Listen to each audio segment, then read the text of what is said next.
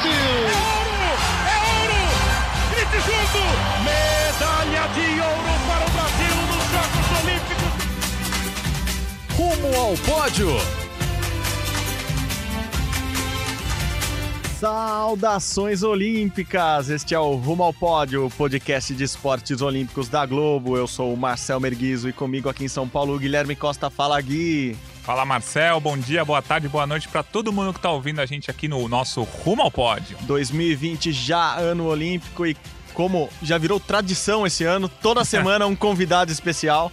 Esta semana o número 7 do mundo, o sétimo melhor mesa tenista do mundo, Hugo Calderano, que está lá na Alemanha e fala com a gente. Fala, Hugo, tudo bom?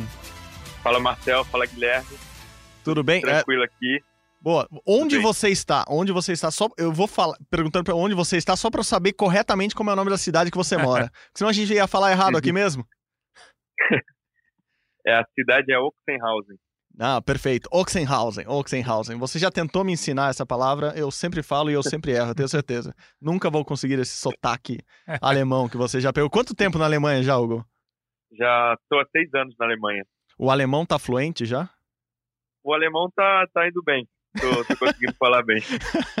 Você fala inglês com todo mundo aí, é isso?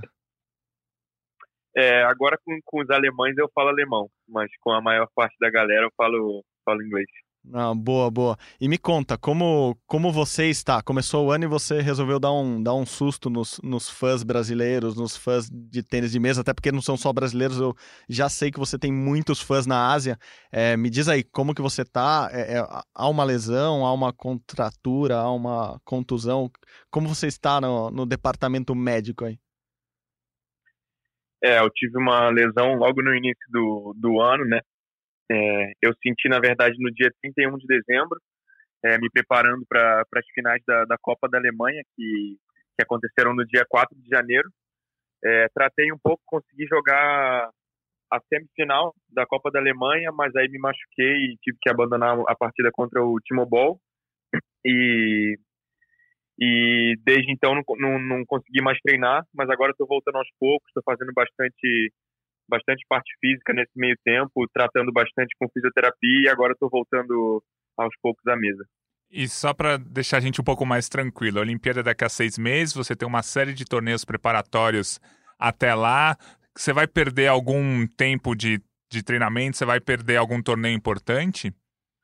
É, não, acredito que não. A lesão não foi muito muito grave. É claro que, que é muito chato ter uma lesão no ano olímpico, né? Mas mas ainda falta bastante tempo aí. Eu acho que daqui a, daqui a pouquinho já vou estar bem recuperado e participando de todos os torneios. E o que, que é? É dor? Ela te dificulta algum movimento específico? É, conta um pouquinho como, como que é essa sensação que você tá, ou ela paralisa algum lado do corpo? O que, que é? É, basicamente é uma eu, que eu tive foi uma inflamação no, no psoas, né? É, no adutor e e eu tive bastante dor no dia da lesão e aí com a fisioterapia e com o tempo eu fui eu fui melhorando, estou sentindo cada vez menos dor e, e aumentando a carga de treino aos poucos. E as pessoas que não são tão ligadas ao tênis de mesa de alto rendimento não devem imaginar que o tênis de mesa é um baita esforço, é, é muito, é uma coisa muito física mesmo. Você mesmo durante os jogos é, chega a trocar de camisa porque você fica muito suado. Qualquer atleta de tênis de mesa fica, fica suado. A parte física é muito importante no tênis de mesa, né? Sim, com certeza. O, a parte física, tanto é, a, o trabalho de pernas, a agilidade, tudo isso é muito importante no tênis de mesa.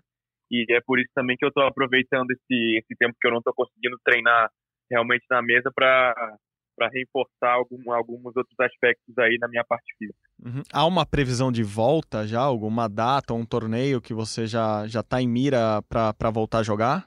O próximo campeonato é o Aberto da Alemanha, que começa dia 28 de janeiro, então é, tenho bastante. As expectativas são de que eu consiga jogar esse, esse, campeonato. Já, já voltei um pouquinho a treinar na mesa e acho que na, na próxima semana aí devo voltar ao normal. Beleza, já fizemos todo o interrogatório médico aqui pro Calderano. já sabemos, fiquei um pouco mais tranquilo agora, sabendo que possivelmente ou provavelmente ele já vai disputar um torneio ainda esse mês de janeiro. Enfim, Hugo, agora falando um pouquinho é, desse ano que tem a Olimpíada de Tóquio como seu grande desafio, provavelmente. E você tem um. Você está pensando no ranking mundial para chegar lá e não e ser um dos principais cabeças de chave, tentar fugir dos principais atletas nas primeiras rodadas. Tem algum objetivo no seu ranking mundial aí, Hugo? É, acho que, que uma coisa importante no tênis de mesa para os Jogos Olímpicos é, é ficar entre os quatro na, é, no ranking olímpico, né? Porque como como só podem ir dois por país no, no individual, então a China tem tem dois atletas e os chineses como são muito mais fortes, todo mundo quer evitar de pegar os chineses antes da semifinal. Então essa seria a vantagem de ficar entre os entre os quatro no ranking olímpico. E agora no momento eu sou o, cinco e eu acho que tem três ou quatro atletas mais ou menos na briga aí por esse por esse lugar no ranking mundial. Mas, mas eu acho que, que isso é só um, um, detalhe aí, que é claro que, que pode me ajudar um pouco, mas o importante é focar mesmo na, na preparação e em chegar em toque no auge. É, você chegou Não dá pra a... ficar pensando muito em, em ranking. É, você virou o, ano como sexto do ranking, agora caiu para sétimo, e daí a gente está considerando que normalmente ali tem os quatro chineses no, na, na ponta do ranking, por isso é, é basicamente é tirar dois do, do ranking mundial, vira, vira o ranking olímpico, né? É, atualmente você precisaria passar um desses, ou, ou um japonês, ou é de Taiwan, o, o, o outro adversário uhum. seu, né? Seria mais ou menos essa briga, né? O japonês, o, o próprio Timo Ball ali, uma hora ou outra entra nesse, nessa briga. É, a briga vai ficar entre vocês para tentar não cruzar com os chineses até a semifinal. Basicamente é isso, né, Hugo? Isso, isso mesmo. E, mas mesmo você ficando entre do, 5 ao 8, a 8 é, a, a, chance de pegar um chinês na, nas quartas é de 50%, né? Então uhum. não é. Não é. Não é uma garantia. Certo. É, não é uma garantia. Mas, é, como eu falei, o importante é também focar na preparação e chegar lá para tentar ganhar de todo mundo, inclusive os chineses. E, e, é muito legal, a gente, durante o ano passado, quando, quando o podcast estreou, a gente falou bastante disso, Hugo, porque. Disso, digo, de você e do ranking mundial, porque acho que nunca o Brasil teve tão perto de uma medalha nos Jogos Olímpicos no tênis de mesa, né? E as pessoas que não acompanham até se surpreendem, né? Que nessa, nesse ciclo todo, nesse ciclo olímpico todo, desde a da Rio 2016, quando você conseguiu é, a, a melhor campanha de um brasileiro ao lado do Goiama é, assim como o Goiama tinha conseguido é, numa Olimpíada, assim, você fez um ciclo inteiro é, nessa luta pelo ranking e chega agora com, com chance de medalha, né? Não é, não é nenhum absurdo, né? Não é, não é fora da realidade falar que você vai chegar na Olimpíada com chance de medalha acompanhando este último ciclo inteiro, né? Não, é, com certeza é, eu tenho, tenho chance de medalha sim. É, é claro que, como eu disse, os chineses são, são muito favoritos. Você olha o histórico das Olimpíadas no tênis de mesa, eles quase sempre é, chegaram na final com dois chineses e o, e o estrangeiro disputando, os estrangeiros disputando a medalha de bronze. É, mas eu, eu já ganhei da, da maioria de, de todos os, os, os principais adversários aí também, que estão volta aí do, do top 10, que também estão brigando por uma medalha inclusive do, do Fan que deve ser um dos chineses que, que provavelmente vai participar de, das Olimpíadas no individual. E no Campeonato Mundial de 2019, né, do ano passado, você estava jogando muito bem, mas por conta do chaveamento, você pegou um chinês, o Malin, que é um dos maiores da história, nas oitavas de final. Você até conseguiu fazer um ótimo primeiro set, ganhou o primeiro set, conseguiu levar um segundo set muito equilibrado, mas aí depois o chinês acho que embalou. O que, que acontece é, quando um chinês, número um do mundo, campeão olímpico tal, embala no jogo, assim? Por que, que muda tanto do início do jogo, quando você estava conseguindo ganhar o primeiro set, jogar o segundo set de igual para igual, para depois que o chinês embala e faz quatro sets rapidinho? É, eu acho que, que o Malong ele é realmente diferente, mesmo dos outros chineses. Ele é um cara muito. Ele é especial, né? É, você vê o jeito que ele, que ele, que ele joga nas competições importantes, nas principais competições. Ele. A, a parte mental dele também é muito boa. Ele tinha ficado machucado aí muito tempo e voltou é, bem perto do Mundial e conseguiu jogar nesse nível. Então, quando ele está realmente preparado, é muito difícil de, de ganhar do Malong. E o que eu estou querendo dizer com isso é que eu acho mesmo os chineses tendo, tendo um outro nível, é difícil comparar o Malong com os outros chineses também. Uhum. Então, é, eu acho que aquele jogo ele só simplesmente foi melhor do que eu, estava mais preparado, teve um, um nível melhor e eu não tive mesmo o que fazer. Eu consegui ali é, manter um, um, nível de intensidade muito alta durante três sets e depois ele abriu 2 a 1 um e, e é, é, muito difícil você continuar tendo essa regularidade, essa intensidade tanto mental quanto física por mais tempo. É, para mim, porque isso era o, era o normal dele, né? O, o, nível, o nível médio dele é o, é o nível máximo que eu consigo atingir agora. É, eu acho que contra os outros chineses tem, tem uma, umas aberturas diferentes, tem alguns pontos fracos que dá para explorar, então eu acho que, isso que você perguntou é mais em relação ao Malong mesmo. Hum, em relação aos chineses em geral, porque a gente ouve muito isso, aos chineses, os chineses, é, o que, que é de tão diferente? É, assim, é, é uma questão, claro, histórica lá, porque tem muito praticante e por isso você consegue levar o nível óbvio do, de quem chega ao, ao alto rendimento? Ou é, é, uma questão técnica ou é questão tática? É uma questão física é, ou é uma questão dos golpes que eles têm que é, nem todo mundo no mundo consegue fazer? Você, dá para classificá-los de alguma maneira, assim ou não? Cada um tem seu estilo e seu jeito de jogar? É, claro que cada um tem, tem um estilo diferente, mas eu acho que que o principal ponto forte dos chineses é a, a técnica, né? Eles têm uma técnica quase perfeita. É, porque eles começam a treinar desde muito cedo, já fazendo muitas repetições. E além disso, tem muitos, muitos praticantes lá, então só os melhores mesmo conseguem se sobressair. E é, e eu acho que que além disso eles também são muito, claro, muito fortes fisicamente. Eles não, não como você perguntou, eles não têm um, um ponto realmente um ponto muito forte que, que ninguém algum golpe que ninguém consiga fazer, mas eles fazem coisas simples e o que isso que eles fazem eles fazem muito bem. E, ah, bom, eles não têm um golpe claro, mas você ficou famoso, pelo menos, ou, está sendo bem destacado pela, pela sua esquerda, né? O seu backhand é muito forte.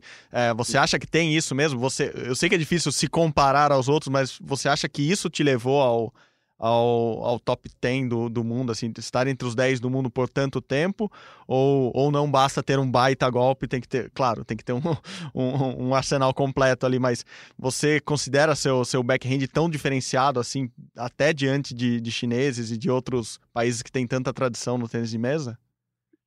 É, eu acho que o, o, todo mundo reconhece a minha, o meu backhand, a minha esquerda, por ela realmente ser muito forte, é mais, mais potente do que o normal. É, mas eu não sei se eu diria que, que o meu backhand é o meu ponto forte. Eu acho que todo mundo, claro, no, no top 10 ali do ranking mundial, entre os melhores, é, faz relativamente bem todos, todos os aspectos do jogo, né? Mas, mas eu acho que vindo do Brasil, do Rio de Janeiro, sem não tendo treinado como tanto quanto é, os meus principais adversários. Eu acho que, que eu não sou tão, tão forte tecnicamente, não tive uma base tão forte quanto os meus adversários. E, mas eu acho que, que isso me ajudou a compensar também é, no lado mental. Eu acho que, que por eu não ter treinado tanto assim, não ter feito tanta repetição, é, quando eu comecei a treinar era mais eu chegava no, no clube e jogava partida contra contra as pessoas mais velhas, isso me estimulou a, a desenvolver um, um instinto de jogo, né? um, um instinto vencedor. Acho que isso me ajudou a também desenvolver a, a parte mental e com certeza isso me ajuda até hoje e me ajudou a chegar no top 10. E Hugo, você está morando atualmente, como a gente falou no começo aqui da entrevista, em Oxenhausen, na Alemanha. É uma cidade uhum. pequena, mas pelo que a gente ficou sabendo, você é famoso aí, né? A, a, as pessoas te reconhecem na rua, até porque o tênis de mesa na, nessa cidade é muito relevante, é um dos melhores clubes da, da Alemanha. Você é reconhecido na rua aí? Eu já ouvi falar que para, para a Oxenhausen inteira quando tem Champions League, é isso? não, isso aí não é verdade, não. É, é, é, alguma, acho que todo mundo sabe, né, que, que rola tênis de mesa profissional aqui. É, eu acho fosse no Brasil, todo mundo ia ser mais interessado do que aqui na Alemanha. Aqui na Alemanha eles sabem que a gente é jogador de tênis de mesa, conhecem, não sei se leem no jornal alguma coisa, mas, mas não não me param na rua, nem, nem, nem, nem falam nada, não. Pô, você tem só 23 anos também, né, Hugo? Calma, dá tempo de ficar bem famoso ainda. No Rio é tranquilo quando você vem passar férias aqui todo, todo ano, pelo menos um mêsinho de férias lá, lá no Rio de Janeiro você passa, né? Como, como que tá essa relação é. com, com a fama, vamos dizer assim? É, não, não, tá, tá, tô longe disso ainda. É. eu fico até feliz quando alguém me reconhece, né? Eu fico muito feliz pelo tênis de mesa, principalmente, para ver que, que o tênis de mesa tá ficando mais conhecido, mas, mas não, não cheguei nesse ponto ainda. Tá, é, aí na Alemanha, como é a tua vida? Você falou, ah, é um, é um time profissional de tênis de mesa. É, tua rotina, você, é, você, treina quantas vezes por dia? Você consegue ir ao cinema? Tem cinema em, em Oxenhausen? É, você consegue fazer alguma coisa? Você joga futebol com ele, joga vôlei, todos esses esportes que você pratica. O que você consegue fazer no dia a dia? Não sei, você tem namorada aí, tem, tem colegas? Como que é a sua vida aí? É, é, não tem muita coisa aqui em Oxenhausen, né? não tem cinema, não tem shopping, não, não tem é, basicamente nada. É, então o dia a dia é realmente treino, descanso, volta para casa, é, treina de novo, come, vai dormir. Então não tem muita coisa o que fazer, mas mas acho que, que é importante também é, se divertir nesse, nesse processo, né? Não é claro que não é fácil ficar aqui em Oxenhausen, uma cidade tão pequena, no interior da Alemanha, mas, mas é isso que eu escolhi e eu, e eu consigo ser feliz com, com essa vida que eu escolhi. É claro que eu gosto do, do trabalho duro. E, e você perguntou da minha rotina. Então eu, eu treino basicamente duas vezes por dia, de manhã e de tarde. E isso dá por volta de, de seis horas por dia. E, Hugo, a gente falou bastante aqui que você é um dos candidatos à medalha no individual na Olimpíada de Tóquio. Mas a gente também está classificado por equipes, né? O Brasil está classificado para a Olimpíada por equipes. No último Campeonato Mundial em 2018 na Suécia, o Brasil ficou em quinto lugar, chegou a ficar perto de ganhar da Alemanha nas quartas de final. Ou seja, naquele Mundial a gente começou a pensar numa medalha naquele Campeonato Mundial. Como é que tá a cabeça de vocês para a prova por equipes na Olimpíada, né? A prova por equipes da Olimpíada são três atletas. Você já, com certeza, já vai ser um dos brasileiros. Falta decidir os outros dois. Como que vocês estão pensando nisso? Vocês acham que dá para brigar por uma medalha olímpica ou está muito distante ainda? O que, que vocês estão pensando por equipes para essa Olimpíada? É, eu acho que que pela pelas Olimpíadas terem é, decisão da medalha de bronze, isso dificulta um pouco mais comparado com, com o Campeonato Mundial, que são dois bronzes. Mas é claro que, que a gente quer sim brigar por uma medalha. Se a gente vai para o campeonato é para é ganhar uma medalha ou mesmo ganhar ganhar a competição. É, como você disse, a gente ainda não sabe quem, quem são os outros integrantes da seleção, mas eu, eu tenho certeza que eles vão representar muito bem a, o Brasil. Agora a gente tem cinco atletas no, no top 100 do ranking mundial, coisa que a gente nunca, nunca teve anteriormente. Então eu, eu tenho certeza que a gente vai brigar de igual para igual contra as, as principais equipes nas, Olimpíadas e se tiver a oportunidade de conseguir uma medalha, vamos, vamos para cima.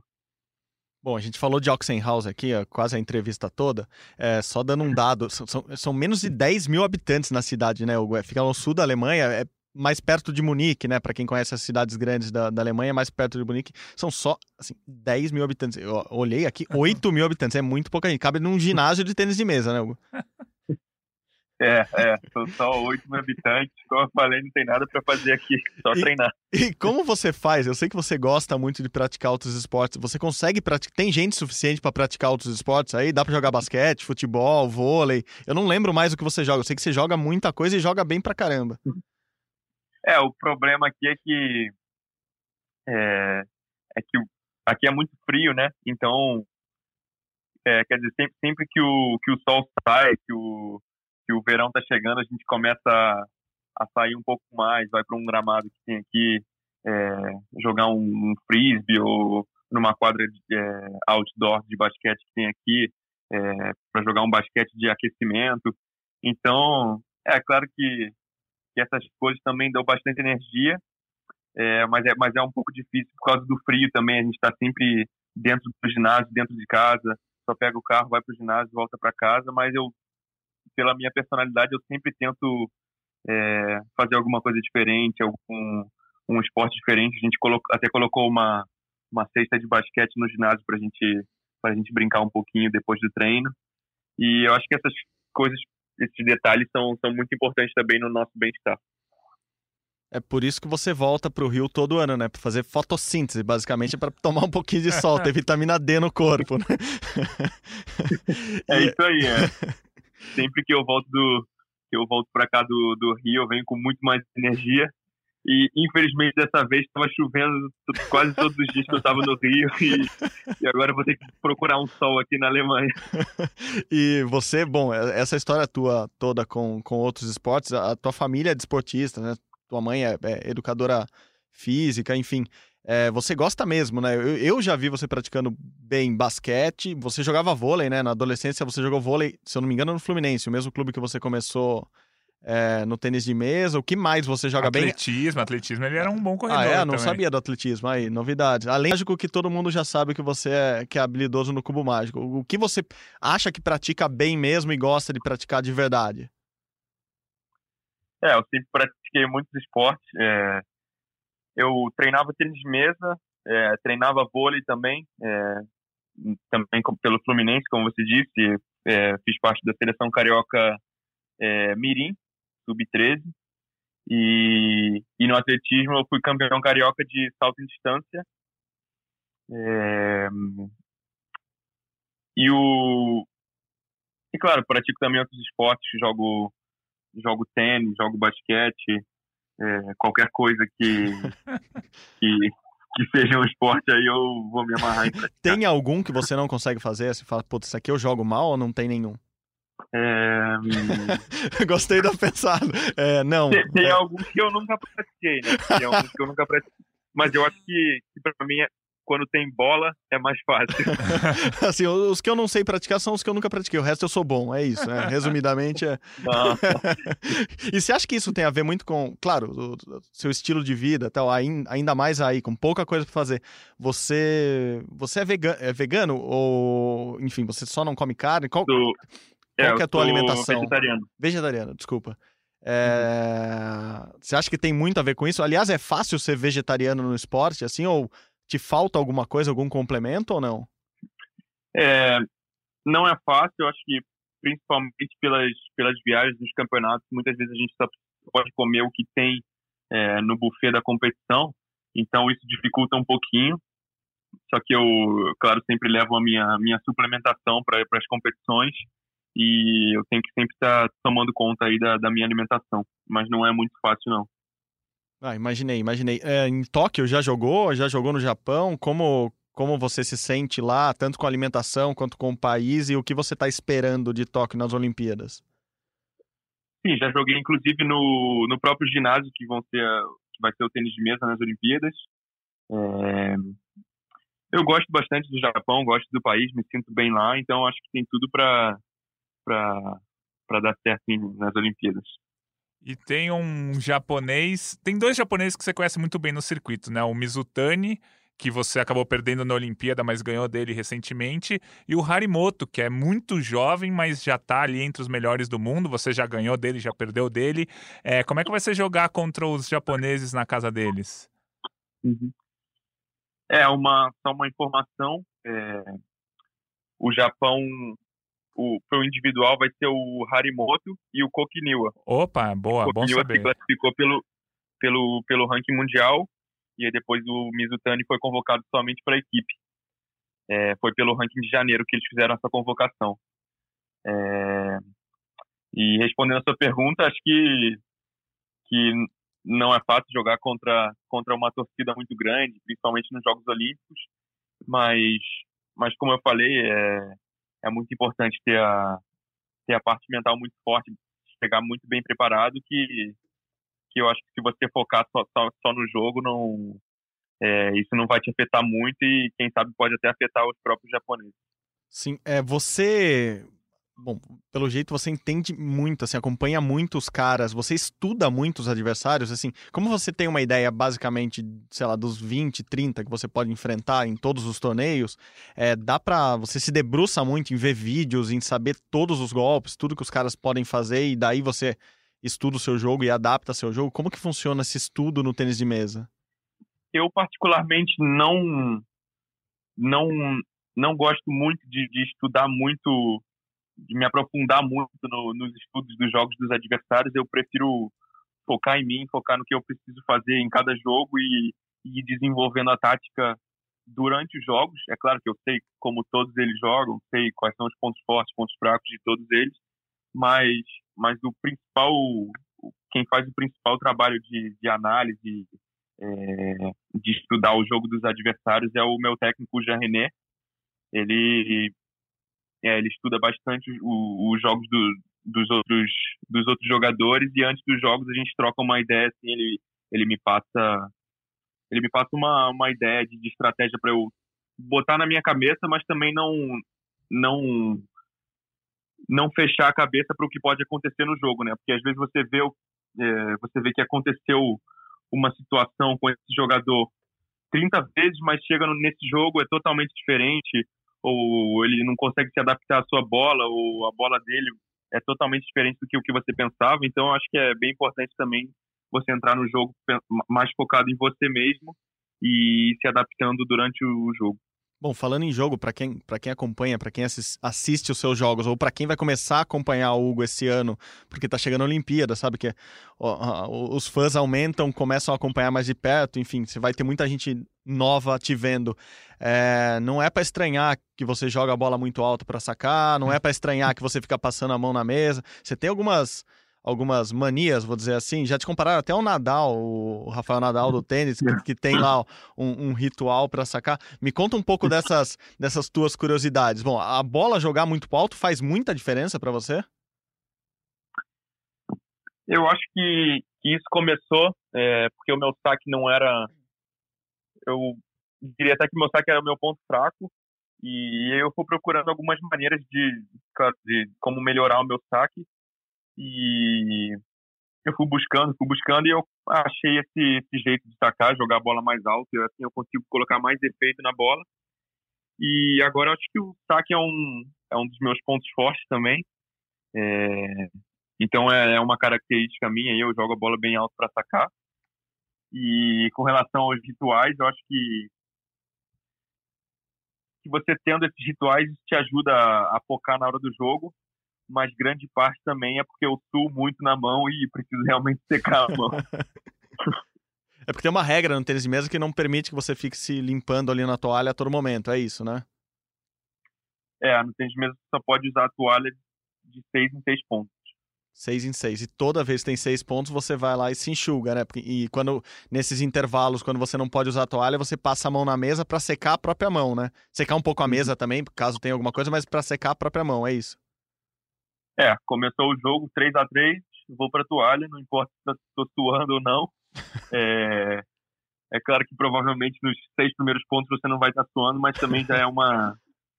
Já é automático, né? já aí virou mania, né? É ritual. Segundo é. ponto, já parece que a mão tá suada. Quantas camisas você usa por jogo? Geralmente eu troco de camisa todo sete. Nossa. Ou seja, sete camisas. Quem é. acha que tênis de mesa é, é molezinha? Ó, mas dá, dá pra ter uns souvenirs aí, então, né? Pra, pros, pra quem gosta do Caldeirano, tem camisa pra dar e vender, hein? Pro, promoções, é, ó. É suada, mas é. lavar de camisa e usar no dia seguinte. Ah, tá. ah, tá. Não tem tanta. Pô, vamos, vamos acionar esses patrocinadores de camisa aí pra, pra cederem mais. Aí a gente começa a fazer promoções com, com os fãs. Pelo menos sete fãs por jogo poderiam ganhar uma camisa suada de Hugo Calderano. Pô, que honra seria. Não, boa, Hugo. Cara, muito obrigado pela, pela participação, foi muito legal mesmo tê-lo aqui. É, última pergunta. Você foi um dos caras uhum. mais jovens da delegação brasileira, 19 anos só na, na, na Rio 2016, no, nos Jogos Olímpicos passados, uhum. e já conseguiu um resultado histórico, com torcida a favor, claro, muita, só que ao mesmo tempo muita pressão. Quatro anos depois, quem é esse Hugo Calderano? Assim, quem é você? Depois de um resultado histórico no Rio, e quem vai ser o Hugo Calderano que, que vai chegar agora em Tóquio? É, acho que no, é, no Rio foi a minha primeira Olimpíada, então não sabia tão bem o que esperar, né? Eu, eu sabia que seria muito difícil conquistar uma medalha, mas, mas eu acho que isso me deu muita confiança. Os, os Jogos do, do Rio 2016, eu, eu consegui apresentar o meu melhor tênis de mesa, joguei o meu melhor nível e cheguei nas oitavas de final. Foi um resultado é, incrível, pro, principalmente para o meu nível na época. Eu era eu estava por volta de 50 do mundo. É, então, ganhei de dois jogadores mais bem ranqueados do que eu. E, e agora eu vou chegar em Tóquio como um dos candidatos aí a brigar por uma medalha. E já com muito mais experiência, quatro anos.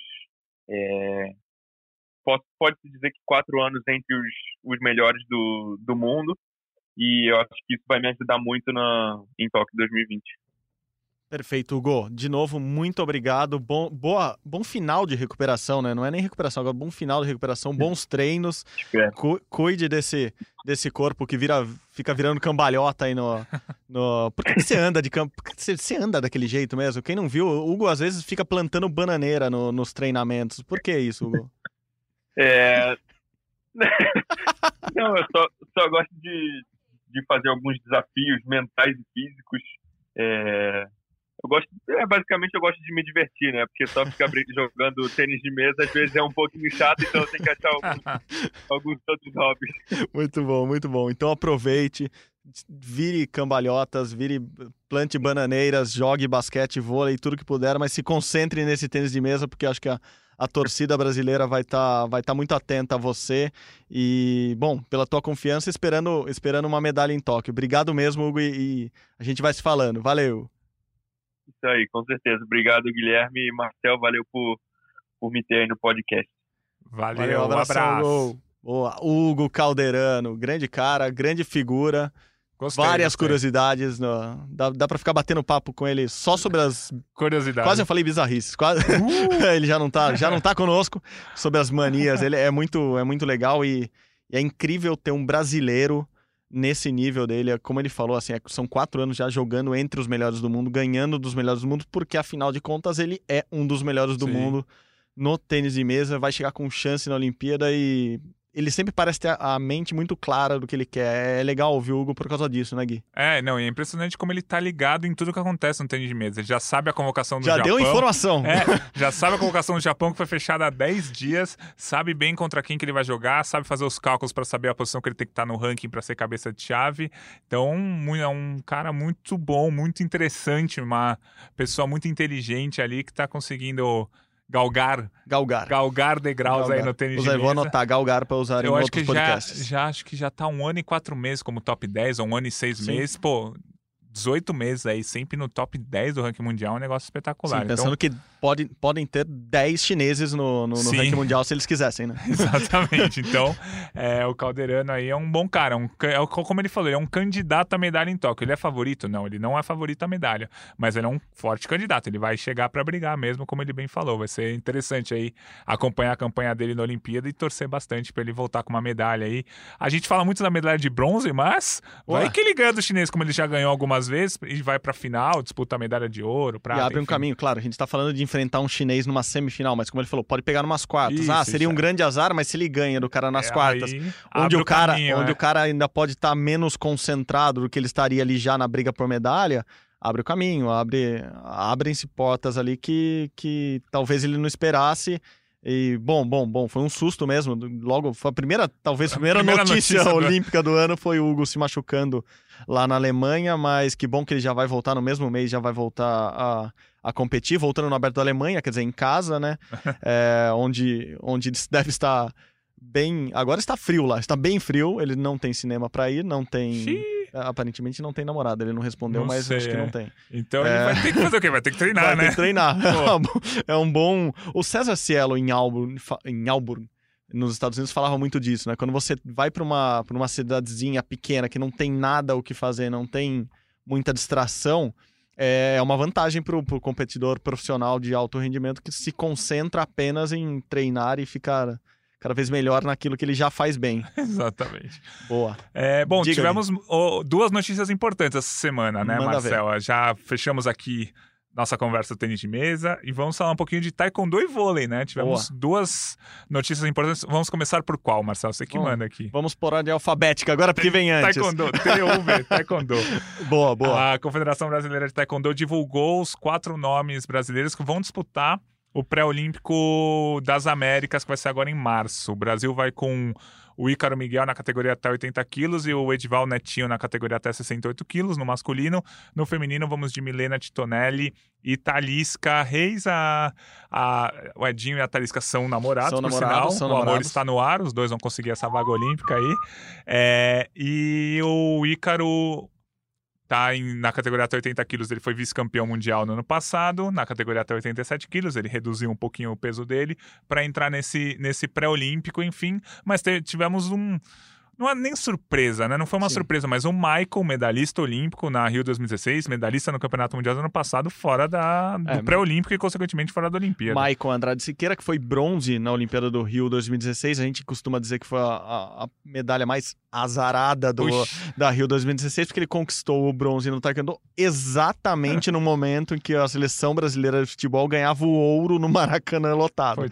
Obviamente, por uma conspiração da- do universo, ele, ele apareceu menos do que Poderia um deveria ou medalhista poderia olímpico, é. aparecer um medalhista olímpico, porque aquele dia com, com Neymar nos pênaltis ali, eh, contra toda a a atenção Alemanha ainda, contra a Alemanha no é, Maracanã, No Brasil, é. toda a atenção foi para o futebol.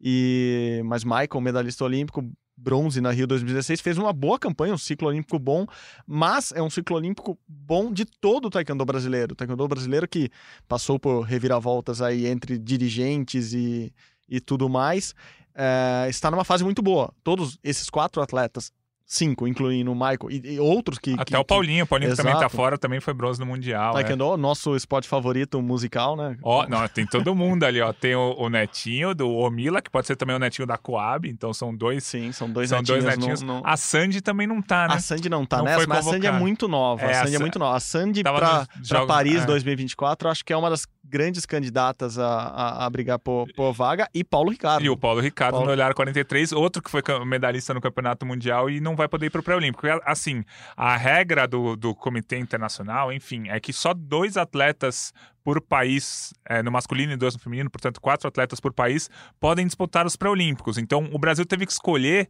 entre as quatro categorias olímpicas masculinas, só dois nomes. Então, escolheu, a confederação escolheu o Netinho no 68 e o Ícaro no até 80, e deixou de lado o Michael, medalhista olímpico, e o Paulo Ricardo, que foi medalhista no Mundial. No feminino, a Milena Titonelli, que foi bronze no Mundial e campeã do PAN, beleza? Primeira mulher brasileira Campeã do a ser PAN. campeã no PAN, uma, uma medalha histórica num- numa competição histórica para ela, assim, É, de- e ela ganhou de medalhista olímpica. lá. Exatamente. Então, e, e aí a Carol, por exemplo, que foi vice-campeã mundial, tá fora, porque eles escolheram a Talisca e a Milena. E a Carol, uma vice-campeã mundial, tá fora. Então, não tem nem o que a gente criticar a confederação, porque tinha tanta gente para escolher que teve que deixar gente boa de fora. Então, o, o momento né, do taekwondo brasileiro é muito bom. Foram cinco medalhas no Campeonato Mundial do ano passado. É, e agora, muito provavelmente, é o que tudo indica, tudo leva a crer, que o Brasil vai pegar essas quatro vagas olímpicas. Se vai chegar na Olimpíada e vai ganhar medalha, é uma outra discussão. Mas esse pré-olímpico das Américas, por mais que seja difícil, por mais que, a- que o continente americano seja um continente muito forte no taekwondo, eu acho que dá para levar essas quatro vagas. As quatro vagas, e com quatro vagas, as chances de medalhas aumentam muito, aquela conta que a gente Isso. sempre faz, até porque no taekwondo é um- é torneio curto. São só 16 atletas. Então você Exatamente. ganha duas lutas, você já tá na já semi. tá na briga por medalha. Então, Então, é, é- é um torneio com possibilidade de, de medalha muito grande. O Michael foi medalhista, a gente teve. Uhum. Natália Falavinha, já medalhista, não é um esporte que o Brasil brigaria por uma medalha inédita na- nas Olimpíadas, porque o Brasil já tem uma Dois tradição, bronzes, né? dois bronzes ali. E então há chance de medalha com esses quatro atletas que estão indo para o pré-olímpico. Claro, tem que ganhar a vaga, se eu não me engano, 11 e 12 de, março. Isso. É, eles brigam pela vaga. Costa Rica, se eu não me engano. Eu sempre- acho que é Costa Rica, Costa Rica. exatamente. Eu, eu sempre confundo Costa Rica com Porto Rico, mesmo sabendo que não tem nada a ver uma coisa com a outra. Mas na Costa Rica, então, esses quatro lutam por chance de classificar, claro, mas com chance de medalha, porque a Olimpíada é um torneio muito rápido e principalmente nas lutas, é, pega um chaveamento bom, ganha uma Isso. luta importante e você tá brigando por medalha. Isso, exatamente. Agora vamos na ordem alfabética, ca- depois do taekwondo, o vôlei, que a gente teve o sorteio do- não, é- não foi nem um sorteio, né? A gente já fez os cálculos de como vai ser o sorteio. né? Exatamente, Isso, é porque acabou o- os, as eliminatórias, os pré-olímpicos continentais acabaram nesta semana.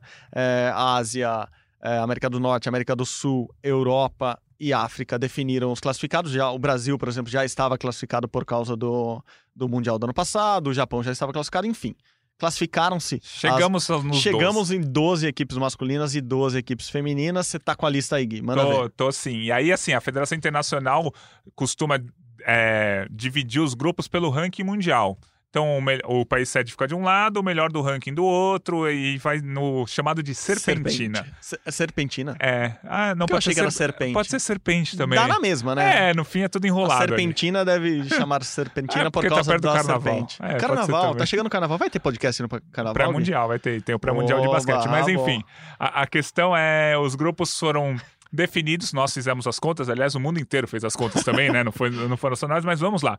Grupos da Olimpíada no vôlei masculino: Grupo A, Japão. Polônia, que é atual campeã mundial, Itália, atual vice-campeã olímpica, Venezuela, Canadá e Irã.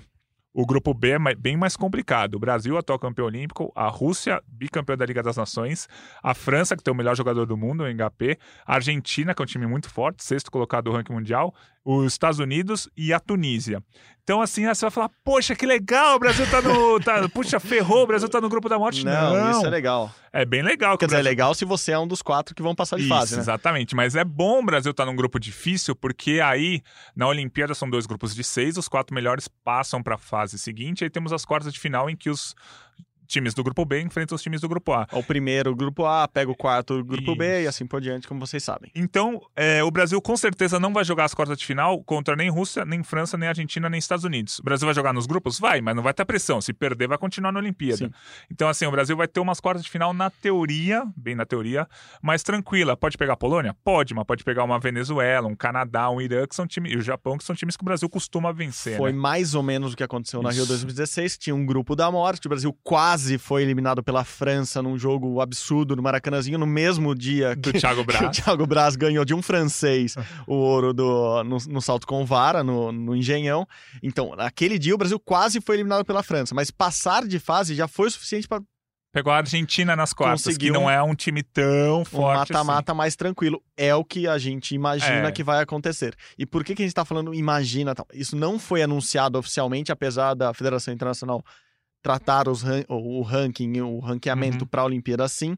Porque tem, tem um asterisco aí, que é a Rússia. A Rússia está classificada Ih. tanto no masculino quanto no feminino, mas pode ser que por causa da suspensão, aquele caso de doping estatal envolvendo o país todo, é, e muitos atletas, não um país todo, mas envolvendo muitos atletas, um, um doping que vinha Do até Estado, né? financiado pelo governo, vamos dizer assim, é, a Rússia ainda está sob júdice, está sob risco de perder algumas vagas na Olimpíada. E, por exemplo, Rússia pode tanto não disputar a Olimpíada, pode- de repente pode ocorrer um boicote dos russos, Sim, vai que. como pode ter que disputar a Olimpíada sob uma bandeira internacional, a bandeira do COI, assim, sem ser a Rússia, serão atletas russos lá. Daí como a federação vai usar o ranking? Vai usar o ranking da Rússia, que é a terceira ou quarta no, no Uhum. ranking mundial ou não? Daí ela cairia para a última toda a colocação e a aí. serpente ali dá uma bagunçada diferente, entendeu? Mas é, esses Então, grupos esse são é o com a Rússia asterisco. participando. Mas com a exatamente. Rússia hoje no ranking atual seriam esses grupos e no feminino No é fe- o exatamente Não, o no contrário do que é acontece tudo no isso que a masculino. gente falou ao contrário. O Brasil está num grupo teoricamente muito mais fácil. Grupo A, Japão, a Sérvia, que talvez seja a grande favorita ao ouro, Brasil, Coreia do Sul, República Dominicana e Quênia. Então, assim, o Brasil está num grupo que dá para avançar até em segundo lugar sem grandes problemas, assim, porque Japão, Coreia, República Dominicana são times fortes, mas na teoria o Brasil é melhor. O Quênia acho que já vai ser meio saco de pancada desse grupo.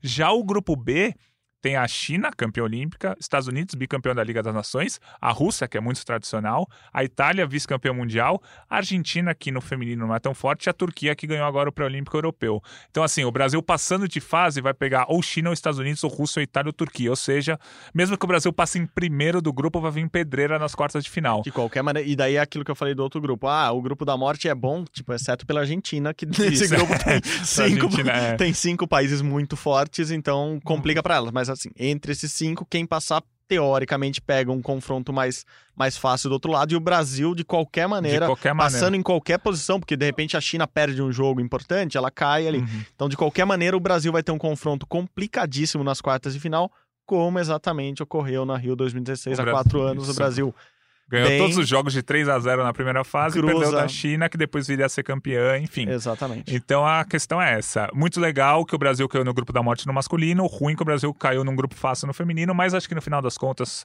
vai dar tudo certo no masculino, principalmente no feminino. Eu tô com um pouquinho de pé atrás, mas sempre torcendo aí pro Brasil conseguir chegar não só nas quartas, como na semi e na final aí da Olimpíada. Perfeito, Gui. Encaminhando o finalzinho do programa, um termômetro olímpico rapidinho. Alguém que voltou ao termômetro olímpico nessa semana, começou a esquentar de novo, Núbia Soares. ah, sim, é voltou verdade. a saltar. Núbia Soares, saltadora do triplo, já foi a terceira melhor do mundo. Teve a terceira marca do mundo em 2018, que parece que foi há um século, mas, Mas foi. foi há menos de dois anos atrás.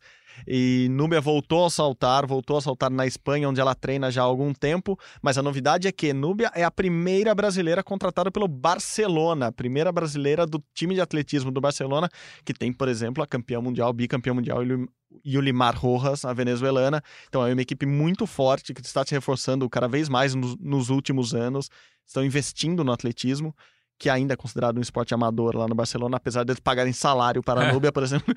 E Núbia contratada, voltou a saltar. Ela sempre foi, sempre esteve ali. Houve uma expectativa sobre ela, assim como o Hugo Calderano, ela tem só 23 anos. Uhum. É, é uma das grandes revelações do atletismo brasileiro. Então, é aquele termômetro que volta a esquentar. De repente, estava frio, congelado lá, sem saltar há muito tempo. Núbia co- conviveu com muitas lesões nos últimos dois anos, por isso que ela não voltou a saltar o que ela saltava. Mas é alguém para a gente ficar de olho, ficar esperto, porque tem muita capacidade, tem sempre teve um bom futuro pela frente, voltou a saltar, está lá, contratada pelo Barcelona, vai continuar treinando em Guadalajara, uma cidadezinha pertinho ali de Madrid, mas atleta do Futebol Clube Barcelona, mais Olha que um só. clube. Boa, vamos confiar aí na, na Núbia, que ano passado, como você disse, acabou não disputando nem o Mundial nem o PAN. O ela era favorita à medalha, não ao ouro, mas à medalha. E no Campeonato Mundial ela poderia brigar para ser finalista e até mesmo chegar perto de uma medalha. Então, a gente torcer para que ela volte no mesmo ritmo que ela estava em 2018 e aí chegue na Olimpíada como candidata ao pódio. Boa, Gui. Bom, vamos encerrando aqui agradecendo de novo a ele, a ele, nosso colaborador de sempre, Léo M. Bianchi, produtor e demais facilidades nesta mesa de som. Agradecendo de novo a você, Gui. Obrigado. Mais um Valeu. podcast rumo ao pódio, já apelidado por aí de Podcast. Podcast é muito bom, hein? Muito obrigado, Gui. Mais uma semana aqui. Abraço a todos. Saudações Olímpicas. Tchau, tchau. Valeu! A medalha é Brasil, é Brasil, é Brasil! Brasil! Prata, prata, prata, prata, prata para o Brasil! É ouro! É ouro! Grite junto! Medalha de ouro para o Brasil nos Jogos Olímpicos! Rumo ao pódio.